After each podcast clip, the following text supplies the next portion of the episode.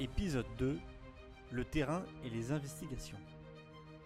Dans ce deuxième épisode, le commissaire divisionnaire Simon Riondet nous explique de quelle manière les diverses expériences de la BRI lui ont permis d'acquérir une capacité de réadaptation constante et de faire face à tout type de crise d'ampleur. La BRI intègre l'ensemble des menaces dans ses investigations par le biais d'une planification avec une démarche proactive.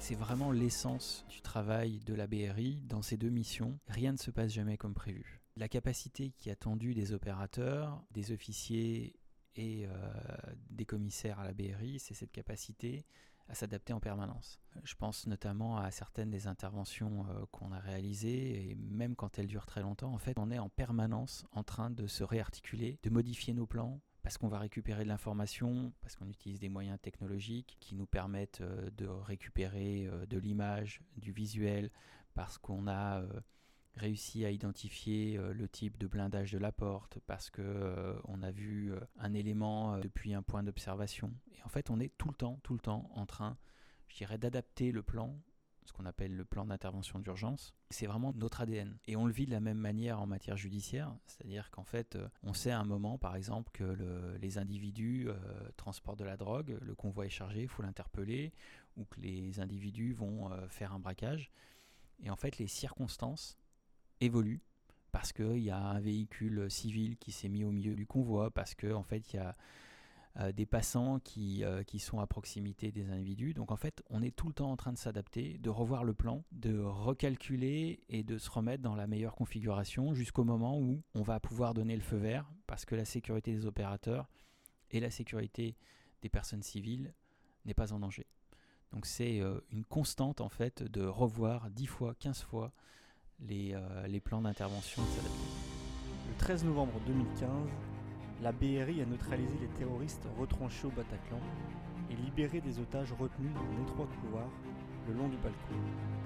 Le savoir-faire de la BRI est rapidement mis en œuvre et cet événement va conduire à l'apparition de nouvelles compétences pour renforcer les rangs de la brigade.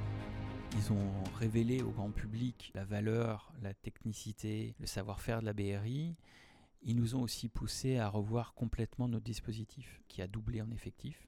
C'est-à-dire que pour pouvoir mener parfaitement ces deux missions, avoir toujours euh, des délais de réactivité extrêmement courts, on a multiplié par deux les effectifs de la brigade. On est, euh, devenu euh, une grosse unité. On a aussi décidé d'agréger des compétences qu'on n'avait pas. Hein, on a vu euh, notamment euh, au Bataclan l'utilisation de l'explosif. Donc on a intégré des démineurs du laboratoire central de la préfecture de police au sein des colonnes de la BRI, qui sont ce qu'on appelle nos dépiégeurs d'assaut. Il y a encore d'autres euh, éléments qui ont, modifié notre, manière d'être. On, a été confronté en fait à une puissance de feu très importante puisque les, terroristes, lors du 13 novembre, étaient armés de fusils d'assaut Kalachnikov. Et donc on avait à l'époque euh, un, deux, trois fusils d'assaut euh, dans chaque colonne d'assaut hein, de la BRI. On estime que face à une opposition aussi puissamment armée, il faut plus de puissance de feu. Donc on a complètement changé cette manière de faire. Chaque opérateur de la BRI en fait est équipé de ce qu'on appelle une arme longue, donc un fusil d'assaut ou un fusil en calibre 12. Donc on a augmenté de manière très importante, la puissance de feu. Les enseignements tirés sont, sont les suivants. Plus de personnel pour être certain d'avoir cette rapidité qui a été euh, celle de la BRI euh, le soir du 13 novembre, mais être sûr que en tout lieu, en tout temps, on soit capable d'intervenir à Paris très vite. Ensuite, une puissance de feu renforcée, une capacité à traiter la matière explosive. Et puis ensuite, on a travaillé de nouvelles techniques de progression, mais là qui sont plus confidentielles, mais afin d'être euh, plus efficace et de moins s'exposer. Avec une menace toujours présente sur le territoire national, les dossiers liés au terrorisme sont traités immédiatement. La BRI reste en alerte constante et ses agents bénéficient d'entraînements quotidiens pour maintenir leurs bonnes conditions physiques et pouvoir intervenir à tout moment. La menace terroriste, elle est, euh, elle est effectivement toujours présente en France.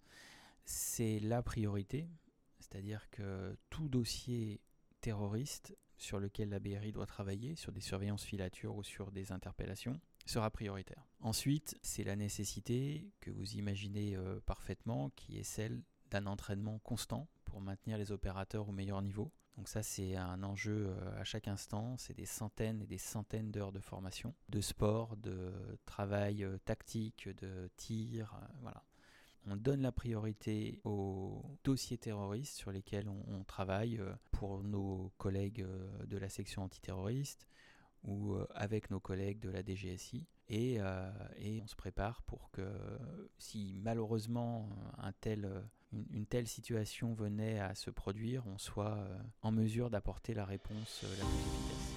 La BRI est le seul service qui a une mission de police judiciaire et mission d'intervention en situation de crise. Elle s'est illustrée dans la lutte contre le grand banditisme, dans la libération d'otages et dans des interventions mythiques.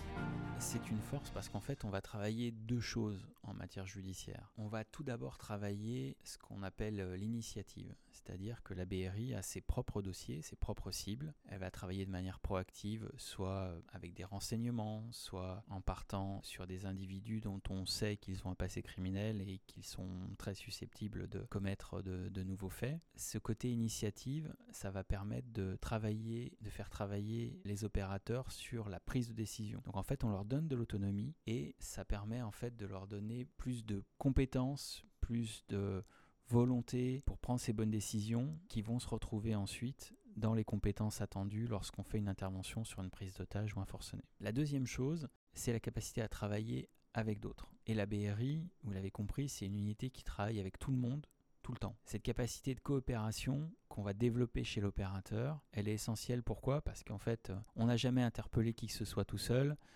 euh, on n'a jamais suivi et filoché quelqu'un tout seul, on n'a jamais résolu une prise d'otage tout seul. Donc cette capacité à travailler en groupe, en coopération, les uns avec les autres, qu'on travaille au quotidien dans le judiciaire, elle est essentielle pour la création, je dirais, d'un bon opérateur BRI pour euh, l'ensemble des missions qu'on a. Dans le troisième épisode, nous vous ferons découvrir les modalités de recrutement pour intégrer la BRI et qui sait, nous donnerons peut-être envie à des policiers et policières de rejoindre cette unité d'élite. Restez à l'écoute